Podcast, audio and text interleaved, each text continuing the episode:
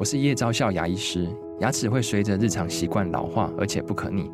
当珐琅质受损，牙齿结构会出现破裂，还有细微的小孔，导致我们牙齿变得又脆弱又敏感。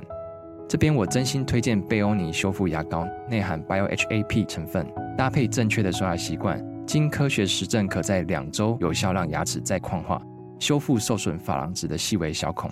相关资讯及购买通路，请参考资讯栏连结。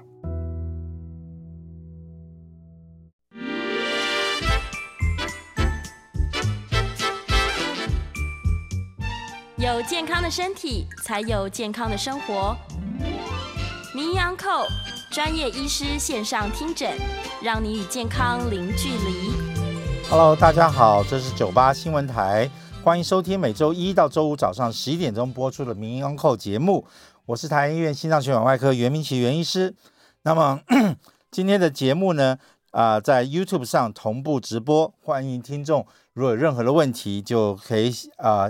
留言进来，或者是半点钟之后，我们开放我们的 call in，有任何心脏血管方面的问题，或任何相关医学方面的问题，都欢迎打电话进来。我们的 call in 专线是零二八三六九三三九八。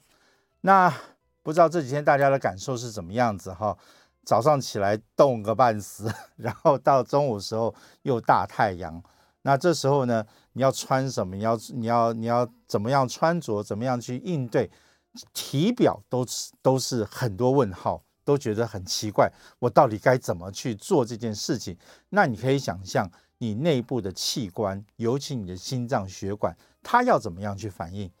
尤其我们的啊、一些听众可能是年长朋友，你本身已经在吃一点降血压的用药、心脏的用药、气喘的用药，甚至于你可能因为睡眠不好，有吃一点安眠药之类的东西的时候。你的内部已经被药物所控制住了。当这时候外界有这么多的变化，白晚上很冷，白天很热，这样的交替之间，你的心脏如何去反应？能不能去反应？这都是一些很重要的一些议题。那这时候你又抓不准你自己到底心脏到底是心脏出了问题，还是哪里出了问题？有时候进到医院，到急诊室也好，到诊间也好。你就会误导医师。那误导医师的时候，因为医师跟你交触也是有限的时间，有时候就听你的话，也就偏向治疗的方向去。那有时候反而会耽误到诊断的时间跟契机。那这也就是为什么造成秋冬时节会有人突然间猝死。这几天啊，好像前几天就是最最可怕的一个讯息哈，有人在晚上睡觉的时候突然间猝死，又是一个。执行我们卫卫生医疗部门的一个一个长官哈，他怎么会？哎，你不是都是这方面专家，怎么也会发生这样的事情？所以大家好像就又一一窝蜂的恐慌，很多人会很焦虑。其实 我再次强调一件事情：心肌梗塞、心脏病的发作有很多原因，可能有些是本来心脏就是有一些变化啊、有一些。先天性的障碍，举例来讲，你的瓣膜不好啦，你的呃心脏的肌肉比较肥厚啦，这些是属于一些构造上面的问题。那这个你放心，它很少会突然间怎么样的哈，因为它就是平常就会告诉你，因为我心脏瓣膜闭锁不全，关不好，那么我心脏肥厚，跳不动。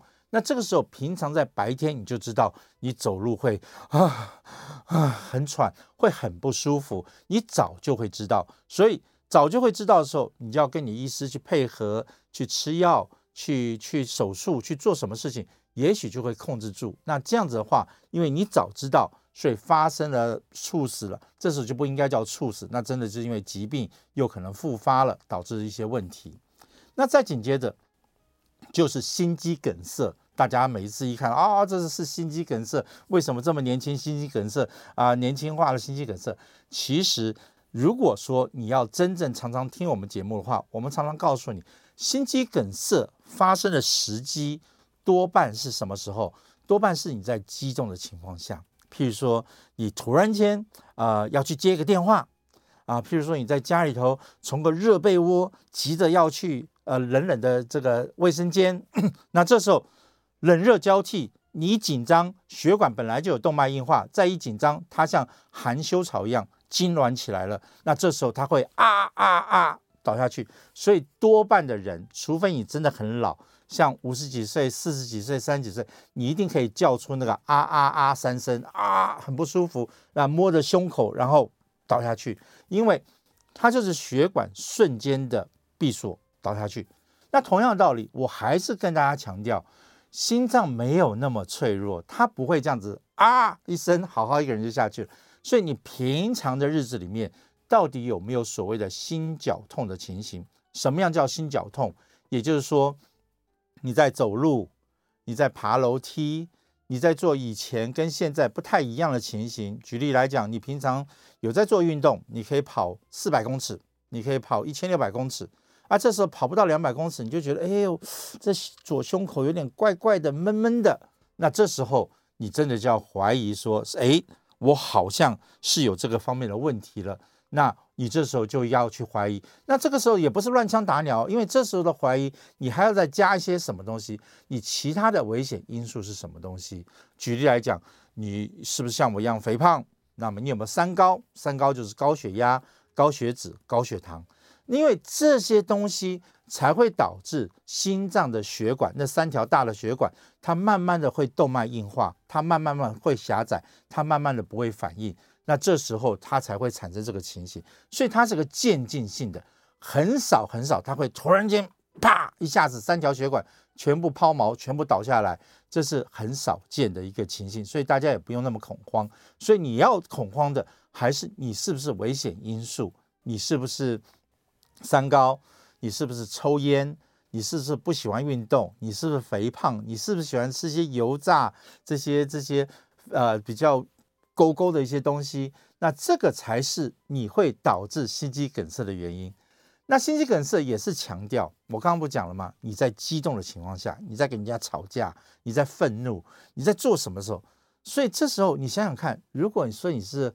很安稳的，又刷了牙了，又做个简单的小运动了，然后这时候很很温暖的躲到个被窝里面的时候，这时候会发生心肌梗塞吗？坦白讲，应该是发生的几率非常非常低，除非你已经是很早就知道有心肌梗塞的一个人，所以否则的话，你多半是可以得到一个抢救的时机。那么，那这个人为什么睡觉的时候会突然间倒下去，昏倒下去就不见了？那这个时候多半我们会比较偏向于是恶性的心律不整，也就是说你可能白天太累了，你这几天可能睡眠不好，那你最近可能因为这个秋冬的时候，你经常在吃一些非常这个呃这个有有油的东西啊，这是姜母鸭啦，什么高汤啦，那这时候再搭配红这个红酒、白酒什么之类的东西，那这些东西都是告诉你说。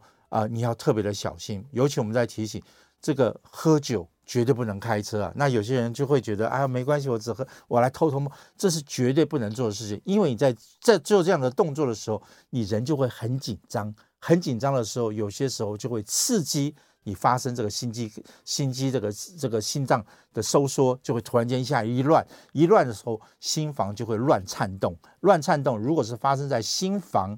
它会形成血栓的颤动，那么如果是发生在心室的话，它会瞬间让血打不出去，你脑袋就瞬间一个就就黑掉了。你要黑掉的时候没有被唤醒，没有被叫醒，那糟糕，一下子就会很糟糕。所以这时候这些这些人的表情会是比较好像缺氧，瞬间氧上上不去那种情形哈。那有些时候因为冷热交替之间。你吃了很多东西，喝了很多东西之后，那有些时候会恶心、食道逆流、耳酸水上来等等，哈，会在熟睡的过程中，有时候不小心会被呛到，呛到的话就会造成窒息，所以这才是大概有些时候在夜间睡梦中，有时候不小心就会发生的事情。今天为什么要特别提醒大家？因为会瞬间走的人还是偏少。因为多半来讲，有人掐你的脖子，你只要有点意识，只要有点什么，你都会醒过来。你如果是心肌梗塞啊、哦，很不舒服，你会叫啊啊啊，你会很不舒服，你会有一点反应，你会有个反应时间。那多半这个时间就是我们要特别告诉大家的，你要争取这个黄金时间。当你看到一个家人突然倒下去，你知道他以前没有什么病，完全没有去接过什么治疗，也没在吃什么药，那这个时候在当下的抢救时间非常非常重要，因为你当下不抢救，救护车就算是在你家楼下，它也要花五分钟、十分钟的时间才能上来。更何况救护车多半是好几个接接接接的这个远，你一定要这个救护车要跑过来的时候，已经十分钟、十五分钟之后，那这时候如果一个人是倒下去，你没有给他急救的话，那就是会造成致命性的伤害。所以这时候如果已经没有意识，当然你平常学 CPR，赶快帮他 CPR，看嘴巴有没有脏东有没有东西哽住什么东西，那你可不可以刚刚帮他做 CPR？CPR 之前第一件事情先叫救护，因为你做 CPR，我跟你讲，十分钟之后你就会很累，就没有力了。所以这时候要先叫救护，救护人马上从旁边大声叫，邻居会来，谁会来都没有关系。你先把门打开，先什么东西让他先进来。这时候你赶快开始 CPR。CPR 的过程中，我们也是以前提过，你的孟纳治疗法很重要。孟纳 M 是什么东西？就是吗啡止痛药，因为他在胸口很闷的时候，哦，痛痛痛痛的时候，肌肉会紧绷，血管会紧绷，所以如何能让他能够放松？所以在急诊室的话，我们马上打吗啡。家里头没有吗啡，赶快吃个呃立即性的止痛药。这时候不要再去找那什么长效止痛药，那都没有用，吃下去十几个小时才开始作用，那都没有用。要那种短效、快速可以溶解的那种止痛药，家里头常备一些放那边。O 是什么？O 就是氧气。你到了急诊室，一下不舒服，我们马上塞个氧气。那你家里头没常备氧气怎么办？在这种秋冬的时候，拜托你。赶快打开窗子，让一些新鲜的空气进来。因为大家常常是把门窗闭紧闭，那里里头就炒饭、炒这个煮汤的什么之类，这个空气就变得很稀薄，所以有些年长者就真的吸不到气。所以赶快打开窗子，让一些新鲜的空气那得以进来，让他绑在脖子上的项链啊、衣领啊，把它扯开，那让他想办法能够想办法鼓励这个还有奄奄一息人，那能够吸到几口气，好。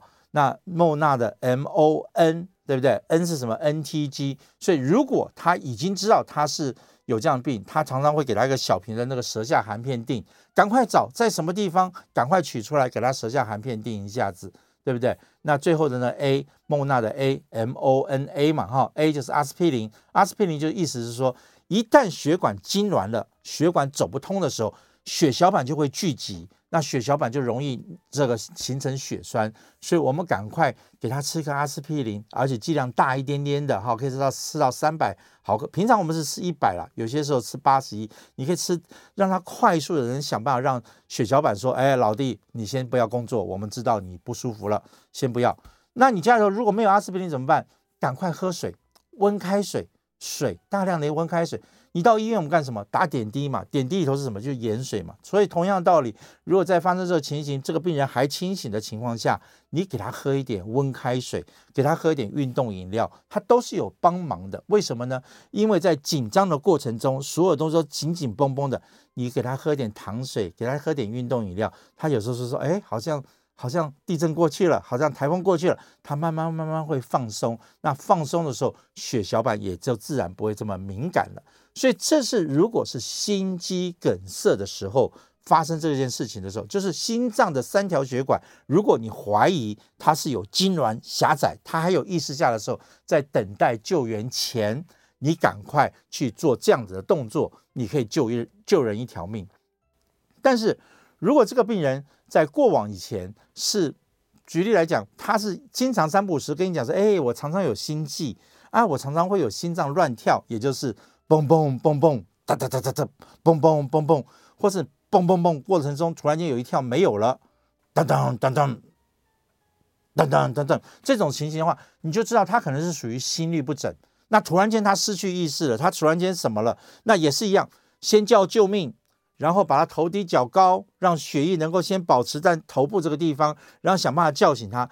叫不醒他的时候开始 cpr 在 cpr 的过程中如果可以你的大厦你的附近如果有 AED 的话，赶快把 AED 拿过来，放到他在身前。如果是那种恶性心房颤动、心室颤动，导致血瞬间打不出去的话，你遵照 AED 的指示，一下子给他啪嚓一下去粘的时候。那你又救了一条人命，但这些东西你要等到救护人员、哈消防队、这个这个救护车来到你家，那些人带了一大堆工具上来后才开始启动的话，都会时间会有点不足的。所以为什么一直提醒大家，平常就要做准备？我们常跟大家讲，哎，你要生孩子了，你是不是在七八月的时候就要去准备？我的包包放这儿，什么放这儿？然后太太肚子一痛的时候，我就要怎么样去做？那同样道理，在预防心肌梗塞，在预防恶性心律不整，这是两条不同的路。那这些地方的时候，你都要先做一些简单的预防、简单的治疗、简单的准备，那以防不时之需。那当然，我们还是不希望说，我都不知道我有这个病，我都不知道这个病的话，那我也不知道我到底要朝心肌梗塞去救你，还是我要朝心律不整这边去救你，因为都是哦倒下去，然后你就很惨，你懂我意思吗？所以想办法知道。自己的慢性病是什么？自己该做些什么事情？因为在平常过程中，你一定会有感觉，心律不整也很少很少突发，就莫名其妙咔来了，很少。因为他平常一定会一些小发作，小发作才会来一个猛爆性的大发作。所以你平常就觉得有心悸，你平常就有觉得有点不舒服的时候，你这时候就应该积极的先去探讨怎么回事？是因为我熬夜？是因为我太累？还是是因为我最近应酬太多，导致会有这个情形。那么同样道理，你你本身有三高，你本身有家族史，你又不喜欢运动，你又肥胖，那这时候你如果三不五时就觉得胸口怪怪的，经常不时要去捶他两下，或是要，那你至少要去想想看，有没有可能是有心脏血管狭窄的问题，一下子会供应不良，因为这时候就会出现问题。那我举个例子，最近我为什么一直要今天要写这个题目？是因为有个外国朋友，大概六十出头的男性吧，那肥肥胖胖的跟我一样，那呃还第一次我看到有人还跟好像比我还再胖一点点的人，所以我心里头很欣慰。好，但是我看怎么讲，他拿了个拐杖进来，好，他才六十五岁，拿个拐杖进来，然后呢身体很不舒服，然后然后来跟我跟我解释说他这个。呃，平常有高血压，那有高血脂，都有在按时在服药。那么这次从美国来到台湾啊啊，很不舒服，心脏就觉得很不舒服，很不舒服。他是晚上十点多打电话给我的，所以这样的描述，我又听到他肥胖，又又知道他是有这么多慢性疾病。当左心脏有不舒服的话，当然赶快叫他去急诊室了。所以他去急诊室，啊，检查了半天，一切都正常。心脏的心电图没有没有缺氧的情形，心脏受伤的指数也没有偏高，所以代表他这次的不舒服跟心脏一点都没有关系。但是他一直想心脏，心脏，心脏，因为他觉得哦，平常听多了是心脏，所以他就会误导我们一直朝心脏这边去走。后来呢，终于第二天我去查房的时候，仔细问清楚了。Oh my God，是怎么回事呢？他在美国是一个。就是胖胖的人，然后不太运动，因为疫情都不太运动。然后好不容易解封了，他终于这这好花了好多时间回到台湾。回到台湾的两个礼拜左右，天天吃好的，喝好的。那再次强调，他又喝了很多酒，然后是喝很多酒。所以我们再次强调，喝酒不能开车，开车不能喝酒。那。这个喝到半茫的时候，怎么回家都搞搞不清楚。他终于跟我讲说，他在这个胸口不舒服的前一天，好，那前一天晚上，那么他跟小学已经有十几二十年没有见面的好朋友聚在一起，全桌的人都很不舒服，吃了很多，喝了很多，所以他的情形可能就是短时间内。一下子喝了这么多这个烈酒，还有各式各样的饮料，吃了各式各样的餐饮后，可能胃就有点发炎。胃有点发炎的时候，又吃得太胀，根本就不往下走的时候，就往上上来，就是我们所谓的啊啊、急性的这个所谓的食道逆流的可能性很多。所以食道一逆流，一胀气，一一烧灼，它就是有心脏的烧灼的感觉，烧灼的感觉，那种烧灼的感觉更是。更是这个很不舒服的一种，我不知道大家有没有这样经验，我自己有过了，因为曾经也表现的不好，但是 这种感觉非常的不舒服，就是热闷，然后整个人就啊，然后很不舒服。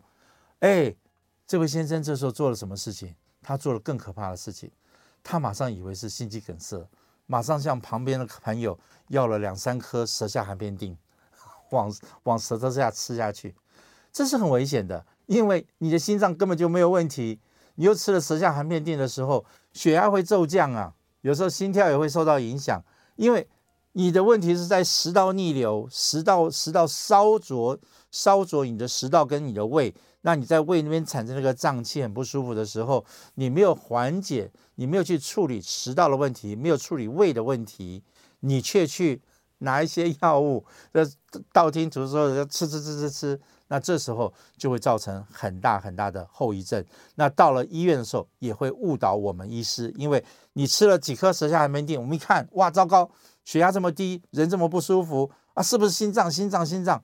但基本上你的胃在里面烧灼，很可怕的一件事情哈，对不对？那再来呢？啊，另外一个病人也是一样，最也都是最近发生的事情，就在这个变变季的时候，他气喘病发作了。气喘疾病发作了，大家就知道，哎，那气喘很简单啊，喷啊，吃支气管扩张剂啊，吃什么东西？但大家知不知道一件事情？支气管扩张剂它就是一个乙型的促进器，它是可以把气管稍微放松。但是它的药物的副作用是会让心跳加速，所以这个病人一下吃了两种、三种，在家喷的，哇，一大堆支气管扩张剂，他心脏就开始哒哒哒哒哒哒哒哒，哦，他又以为心肌梗塞发作了，他又以为怎么了，就一直来来来去到处去求诊去做心脏方面，但殊不知是因为气喘病发作的时候发生了这个情形。所以当你身体不舒服的时候，到底有没有乱吃东西？到底是不是有其他病的副作用？你最近吃了什么药？你做了什么事情？因为心脏的不舒服很少很少是莫名其妙发生，他有在告诉你，你到医院就诊的时候，你要多讲话，多形容，多给医师一个引导的方向，我们才会知道说我要从哪里去想，我要从哪里去治疗。那么打一针，吃个药，事情就缓解下来了。所以我非常的希望大家。这一节仔细听一听，如果对你有点收获，或者你待会有什么问题的话，就打电话进来。我们先休息一下。那休息之后呢，我们还是希望你打啊 call in 专线零二八三六九三三九八，或者在有在 YouTube 的频道下打用你的手指头写几个问题，那我们都可以试着来回答你。那我们先休息一下子，那待会儿再就最近的问题来跟大家做一个说明跟解释。好，我们休息一下。欢迎回到九八新闻台名医央叩节目，我是台安医院心脏血管外科袁明启袁医师。接下来我们就来接听听众的 call in，call in 电话是零二八三六九三三九八。我们先来接林先生的电话，林先生你好，哎，袁医师早安好，是跟您请教一下，我们就拿最近这个卫福部的官员的案子来做一个例子啦，哦，他说报纸是写说啊，他。可能就在睡梦中，然后因为心肌梗塞来辞世啊。然后我的第一个疑惑是说，哎，奇怪，心肌梗塞它如果按照传统的症状，那应该会有胸口痛啊，或者冒冷汗呐、啊。我在想说，人不舒服的时候，你应该会啊啊啊这样子叫的话，那至少枕边人应该会发现呐、发现的话，应该会发现他有任何不舒服，应该还有让他有求救的时间。怎么会在这个睡觉的时候人就不幸来离开呢？第二个问题是说，我们心肌梗塞通常不是在运动的时候啊，血氧需要很氧气需要很多的时候才会更容易出现吗？为什么在睡觉相较于一个比较休息平缓的状态也会出现心肌梗塞呢？以上两个问题跟您请教，我们杨总听，谢谢。啊，林先生，谢谢你哈。因为今今天节目一开始的时候，我也企图要跟大家解释，因为很明显的很多记者可能很少听我们名医央叩的节目哈，所以没有没有抓到重点，所以我还是强调，在睡梦中，一个五十多岁没有什么病史的人，他很少在被窝里面，因为到被窝里面的时候，你相对都是一个。非常平缓，那都放松了，穿着睡衣是很舒服的一个情况下，又暖暖的在里面的时候，你很难发生心肌梗塞。就是说你汽车不去踩油门，它它油管不会不会憋死的啦。所以你说在睡梦中产生心肌梗塞，我一直打个很大的问号。但是大家都说啊，睡梦中心肌梗塞，那我们也就没有办法，因为我们不是医师，我们也没做做解剖，所以我们不知道到底发生什么事情。但是我只是说，在常理来讲的话，不太会是这样的情形。但是如果你再仔细看新闻的时候，你就会知道。他前一天晚上还在应酬，前天晚上还在什么东西，所以他的公务应该是非常繁忙的。所以是不是平常睡眠不是很好，工作压力很大，又有很多的行政的应酬？那在应酬的过程中，我刚刚不是讲了吗？我最怕的是你吃太饱，喝太饱。有些时候，尤其你不小心，如果喝醉的时候，你在睡得很沉的时候，这时候不小心会耳酸水上来，会会想。呕吐、食道逆流那种感觉出来，那有时候会不小心噎住呼吸道，噎住呼吸道的时候，脸就会缺氧，所以有些时候他就在这种情形下，他可能就诱发了，让一时又没有办法去叫到旁边的人。否则的话，心肌梗塞多半会有一点时间会啊啊啊，就是如同你讲，会啊啊，会有机会去叫别人。好，所以大家还是非常小心啦。那我希望不要发生。那我也希望大家在这种换季的时候，你要必须应酬的时候，还是要节制，想办法控制你的饮食跟这个这个饮饮这饮食的量这样子。我们再来接郑小姐的电话。郑小姐你好，袁医师好，袁医师，请问一下，我一个亲戚，他三年前做了那个开胸手术。可是最近在一年多，偶尔常常会觉得好像他可以感觉到那个血管好像一下咻咻由由下往上，就说三不五时会像来一下，然后等一下又来，或昨天来一下子，今天又来这样子，没有说持续很久，可是他会感觉好像就像是这样咻咻由下往上，这这是什么原因啊？他三年前才开的那那个开胸手术。OK。开胸一旦需要做到开胸手术，以现在的医疗告诉我们，就是有一点复杂。因为现在，呃，你可以用呃这个气球扩张术，你可以放支架，都可以避免掉传统的一些心脏的绕道手术。所以，当你必须要做到开胸停心脏的手术的话，大概疾病就变得比较严重一点。那严重一点的时候，大家常常误解一件事情，以为我开了就等于好了，错，非常错误的概念。你应该是说。我为什么要被开？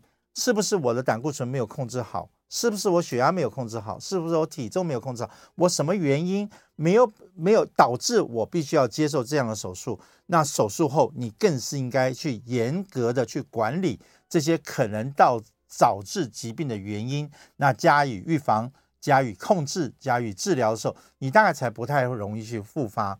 好。那这时候你还是不舒服哇，我还是觉得像你刚刚讲的什么血流经过，那这都是代表身体在暗示你怪怪的。那怪怪的时候，因为才开了三年，我们的主张都是赶快回到那家手术的医院，找到那边的心脏的内科或者外科医师，把你这个行情描述一下子。那这样子的话，我们才可以利用一些比较精密的检查，来看一看血管是不是还通的，那么这个瓣膜是不是跳得还很好。还有什么其他可能会让你产生这样子一些奇奇怪怪的症状？那这时候就不要拖了，因为这就是真的是一些可能的后遗症，你要去注意一下子。OK，我们再来接魏小姐的电话。魏小姐你好，呃，袁医师你好，我哈，到就是去照那个超音波发现哦，我心脏有那个隔膜，还有那个呃呃呃呃呃腹呃心心隔膜，还有那个轻微的积水。心包膜、心隔哎隔膜跟心包膜就会，那后来医生给我吃了利尿剂，吃了一个月，那吃了一个月以后，他就叫我不要吃了，不要吃以后，那那我就有一次哦，突然一下就心律不整，很很严重，就就就一次，一次完了以后，就刚好要看诊的前一天，那我后来就可以，他也给我带二十四小时哈，那二十四小时我现在还没看报，可是我的胸口就是他，我有三尖瓣膜闭锁不全，他是说轻度。那他照我心脏哦，缺血缺氧，他说没有，心脏功能还算正常，没有缺血。可是我左左左边这个胸口这个地方，就常常会隐隐约约很轻微很轻微的，像隐隐约约就有一点点痛，有一点点好像有痛这样，不不是严重，就轻微有一点。这是不是三尖瓣瓣膜闭锁不全造成的？其实你的你的病一听起来哈，就是心律不整，心律不整的时候，有时候造成轻度。到中度的心脏衰竭，心脏跳的不是很好，那就导致可能有一些呃心包膜积水的情形。心包膜一旦积水的时候，你要想几件事情：有没有心脏的感染？有没有最近有什么感染？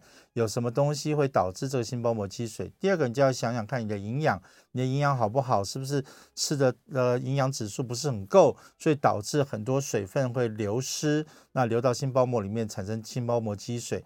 那再来就是轻度的这个轻度到中度的心脏衰竭，心脏不怎么跳动的时候，这个心包膜也会容易积水。那如果能够用利尿剂治疗好的话，那当然就是代表是个轻度的情形。那所谓的瓣膜到底严不严重？你要去跟你的医师好好去沟通。你也就是说，我们不要治疗这个 X 光，我也不要治疗心脏超音波的报告，我要治疗你。如果说你的瓣膜只是轻微的闭锁不全，心脏整个看起来还好的话，不需要做手术啊。但是如果说你的二尖瓣、三尖瓣都脱垂的很严重、闭锁不全，而且导致心脏衰竭的话，那当然要考虑做心脏手术，去换瓣膜、去做修补，要去做这些事情。所以还是你要去跟你的医师去做个详尽的讨论。那再来就是你为什么会心律不整？那我还是强调你为什么会心律不整？那在我的猜测，可能是晚上睡眠睡得太晚啊，睡眠品质太差。然后你可能缺乏运动，所以说心脏就随意的乱跳，你并没有规律的去让它刺激，让它跳动，所以还是想办法去找出原因，不要一直去治病，找出原因可能比较重要。所以跟你的心脏内外科医师好好的去沟通一下子，那看看怎么样去治疗。那如果你需要换医院的话，也不要忘记。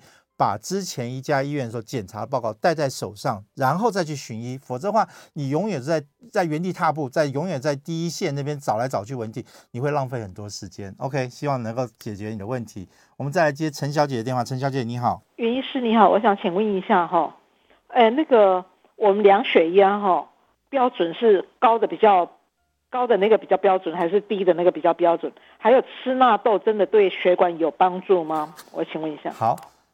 血压不要治疗血压计，也不要治疗血压的量度，你一定要做一段时间，让我观察你到底是呈现什么样的血压。我们统称吧，统称就是说，哎，如果你血压一直偏高，我们大胆猜测你的动脉有一点硬化，因为在量血压的过程中，我要把你血管先压扁，然后到血完全没有过去的时候，在我放开的时候，第一个冲出去的压力。那么叫做收缩压，也就是高的那个血压。那那个地方我们会希望去看到说，哎，我把你压扁了，你起码花个花个十几二十度左右，好，也就是说我我把血压计调到大概两百，然后开始解放的时候，它大概到一百五左右的时候，它才开始冲出去，那代表你血管有压力，有有弹性嘛，对不对？如果我压到一百八、一百九一放。冲，马上就有个血管冲出来的话，代表你的血管很硬，我压不扁这样子哈，所以这时候我会怀疑你可能有动脉硬化。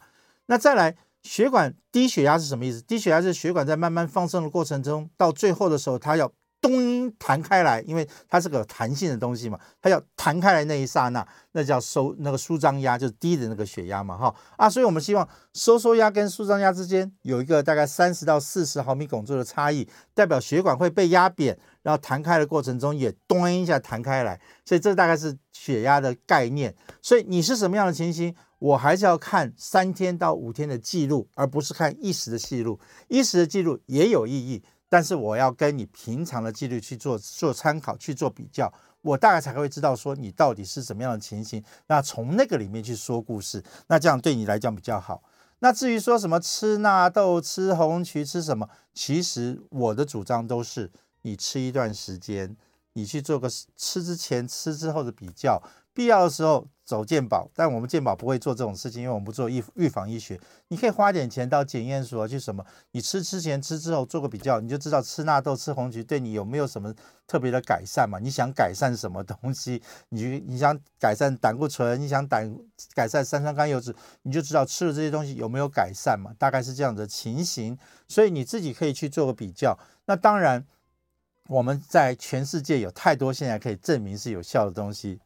纳豆、红曲，瑞士人就跟你叫巧克力，法国人叫你喝红酒，什么什么？因为这里头都有一些白藜芦醇，有一些抗氧化的东西，都可以帮到你，让你的血管不要快速的进入到动脉硬化。所以到底是什么机制？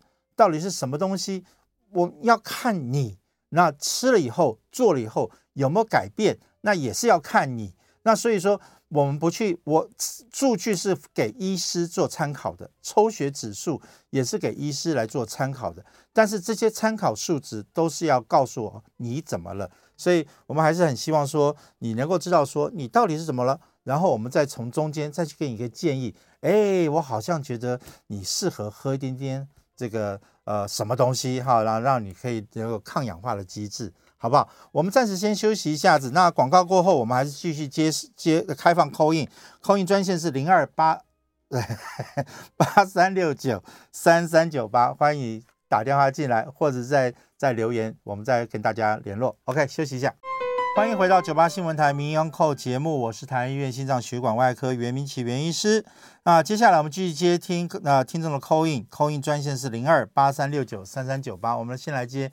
严先生的电话，严先生你好，哎，严医师。是。啊，你是我的偶像啊，我常常有看电视啊，我会看到你啊，是是是。啊，我今年六十一岁，这么年轻，对啊，我现在有吃那个麦利选哈，跟那个阿司匹林，啊，还有吃那个何必爽，哇，你有心律不整，对，心脏血管有点狭窄，我，我，我在医院检查嘛，是，他是说血管太狭窄还是是。可是我叫他说要不要装什么什么仪器或什么，他说不用。但是我像我躺下去，我的胸口会痛会闷呐、啊。躺下去的时候胸口会闷。对对对，啊，平常也会啦。哦。就是会闷闷的这样。OK。他像石头这样压住。可是去医院检查，他又说啊没怎么样。那，那我是药剂量不够呢，还是怎么样？那就太好了，那就代表说严先生你在六十一岁的时候，可能心脏本身先天性就有点狭窄，但它还没有造成病变的情形。那这时候这颗心脏就是需要被训练的，所以这时候你要平常要多喝点温开水，多做一点适当温和的运动，那稍微去刺激这个心脏，在运动的过程中不要把这个疼痛做出来。也就是说，你先去运动，看大概几分钟后，你那种感觉会出来。那第二天开始，你大概就减缓一些。譬如说，你做了十五分钟，哎呀，这种感觉会出来。那你第二天开始运动，就是以十分钟为极限，十分钟到了就休息，十分钟到了就休息。那过程中，你还要喝足了水。我刚刚讲过了，有些时候在运动的过程中，心脏身体是消耗氧气的，是消耗能量的。那这时候在这么冷冬天，你又因为水很烫，你又喝不下几口的话，基本上你是会呈现在一个缺水的状态。那有些时候你在过度的运动的时候，因为你还是有流汗，那肌肉还是在收缩。那有时候一出去冷风，你又打摆子，也就是说在在发抖的情形。那这时候都是全身在消耗能量的时候。那这时候有些小姑娘啦，包括在您六十一岁，可能会觉得说：“哎呦，我要吃少一点，我不能胖，我这个不吃那个不吃，那吃很清淡。”那这时候你身体的能量有时候就会不足，不足的时候再去做这些运动，做这个挑衅的时候，血管就会不小心就有点痉挛的现象，痉挛就像含羞草一下会闭起来一点点。所以不要让这些事情发生，你就要做一些平常的预习跟准备。那目前在心脏血管的仪器设备上面。都还算蛮不错的。坦白讲，我很难说，哎，你都没有事，但你却有事。所以这个东西你就要知道说，只要构造上面经过一些精密的仪器去测试的时候，没什么大问题的时候，你就要相信你身体，你就要想办法去呵护你的身体，这样子哈。所以，我们我们希望你能稍微注意一下子，然后跟你的医师好好去做沟通，我想大概就可以帮你解决很多问题。这样子，我们再来接黄先生的电话。黄先生你好，哎，医师你好。我要请教一下，就是说，我今年是七十七岁，可是我的血压都一直没有高，但是我每天我都有量血压，我的血压都是有时候一百零几，那有时候最高都是一百二十几，然后我的低血压为什么一直都在五十几？哎，好，那这个，那我平常这个头比较会晕啊。那这个是不是跟低血压有关系？对。可是我去做心导管检查又没有问题啊，血管都很好。那一直就是，那平常也蛮喘的啊。那这个跟低血压是不是有关系？长期的这样子哦，高血压很正常，低血压。好。那我是每天都吃一颗那个降胆固醇的那个小小的那种。哦。降胆固醇的，哎、是、哦、降胆胆固醇。好，OK，啊，谢谢哈，好谢谢医生，没有问题。那个呃，黄先生七十七岁的时候，我认为是一个非常愉快的人生的时期哈，你可以享受做很多很多的事情，所以我我比较。先打个大问号，你为什么要吃降胆固醇的用药哦？因为七十七岁，坦白讲，呃，吃的也少了一点点了，那应该也没什么太太劳累的工作，所以你应该可以睡得好，有足够时间去做运动，那应该吃的也相对会清淡一点点。所以你这时候为什么胆固醇仍然高？我希望你跟你的医师好好去做个沟通。那你刚刚讲说你的血压这么好，七十几岁血压这么好的话，坦白讲，每个人是蛮羡慕的哈。但是重点来了。我们不要治疗血压，我们要治疗这个血压对你身体造成什么样的影响。那举例来讲，你一直说一百一十五十几六十几，你会头晕。那这样子血压虽然说看起来好漂亮、好棒棒，好多人好羡慕，但是对你来讲可能是不够的。那这时候你就要去了解，为什么血压这么偏低？是因为我心脏没有力气，还是心脏里头缺了什么元素？那是为什么？那这样子这么低的血压，常常造成你头晕啊、头不舒服啊，经常想睡觉的话，那这样的血压就是叫做偏低的血压。那偏低的血压的时候，有些时候我们会建议从食物里面去改善，有些时候我们会建议喝点咖啡，喝点这提神的东西，这样刺激它一下上去，看可不可以上去。那有些时候我们会认为说，哎，高血压人尽量少吃点盐，那低太过低血压人是不是多放一点点的啊、调味料上去，让它有机会往上冲上去一点？也就是说。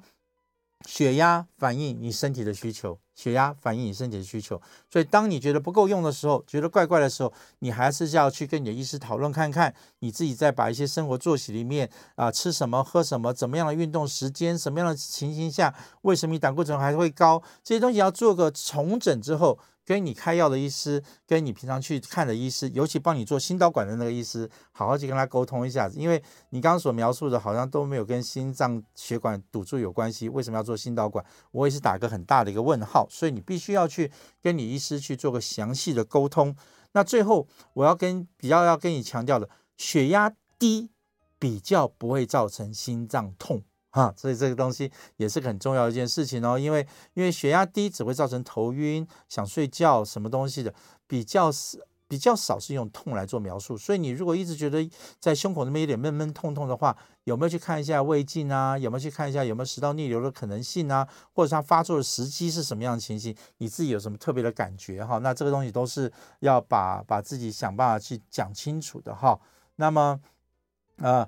网络上这边有一些问题是说，这个脚有静脉曲张哈，静脉曲张就属于我们心脏血管心心脏血管外科的哈。那尤其我也是这方面的，应该是有点专长吧。好好，不管怎么讲，我们今天的题目是告诉大家，不要诱导，不要误导了你的医师，不要误导你，因为很多疾病，你你乱枪打鸟，乱去猜测。乱去挂号，那有些时候就走偏了，走偏也浪费好多时间，因为你做了个检查，又要再回来，回来看报告，那真的不是这个病，也不是这方面，那反而出了很大的问题。好，那更可怕的是，现在有好多人花了很多钱去做健康检查，健康检查报告回来的时候看不懂，然后更是不咋咋，然后又拿了报告到处去求诊，哈，那这是最不糟糕、最糟糕的一件事情。所以我还是希望。执行性这个健康检查的单位一定要想办法详细的告诉你的病人，这个报告这个红字到底代表什么意思哈？那我一个很好的朋友最近告诉我说，哎，他的主动脉弓那边有点动脉硬化，怎么办？好可怕啊，怎么办？吓死了哈！其实所有的血管都会进入到动脉硬化。我们常常讲，你只要超过六十岁，就我我常比喻嘛哈，你六十几岁如果没有一根白头发，没有一点皱纹。那你是怪类啊，应该很少见啊。就是你超过这个年纪的时候，你的你的身体就会有一些老化的一些反应。那在血管上面就是以动脉硬化来做反应，所以轻微的一点变化，我们都不要去紧张，我们就是知道说啊。糟糕，老了，我要享受人生，我要规划人生就好了。那怎么样让它不要快速的恶化，那才是重点。所以你当时就要想，哎，我是不是有胆固醇高？我是不是有什么什么情形？那我在这方面去做调整的话，那它的动脉硬化可能就会减缓。那这是我们目前期待的。那你再给我一点时间，我再来研发，看有没有办法让你不要动脉硬化。但是目前全世界还没有人研发出这样的药物，但是指日可待哈。所以在没有研发之前，你就要好好照顾你的身体，尤其在秋冬。我今天一开始就讲了，你自己的外表。都受不了，早上穿什么，晚上穿什么，都都搞不清楚。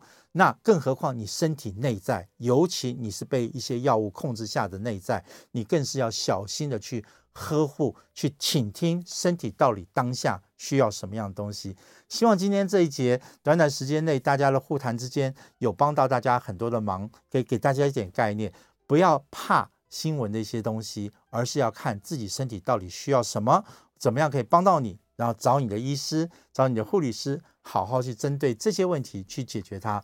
我们今天就到这里了，谢谢大家，祝大家有个愉快的秋天跟冬天。好，拜拜。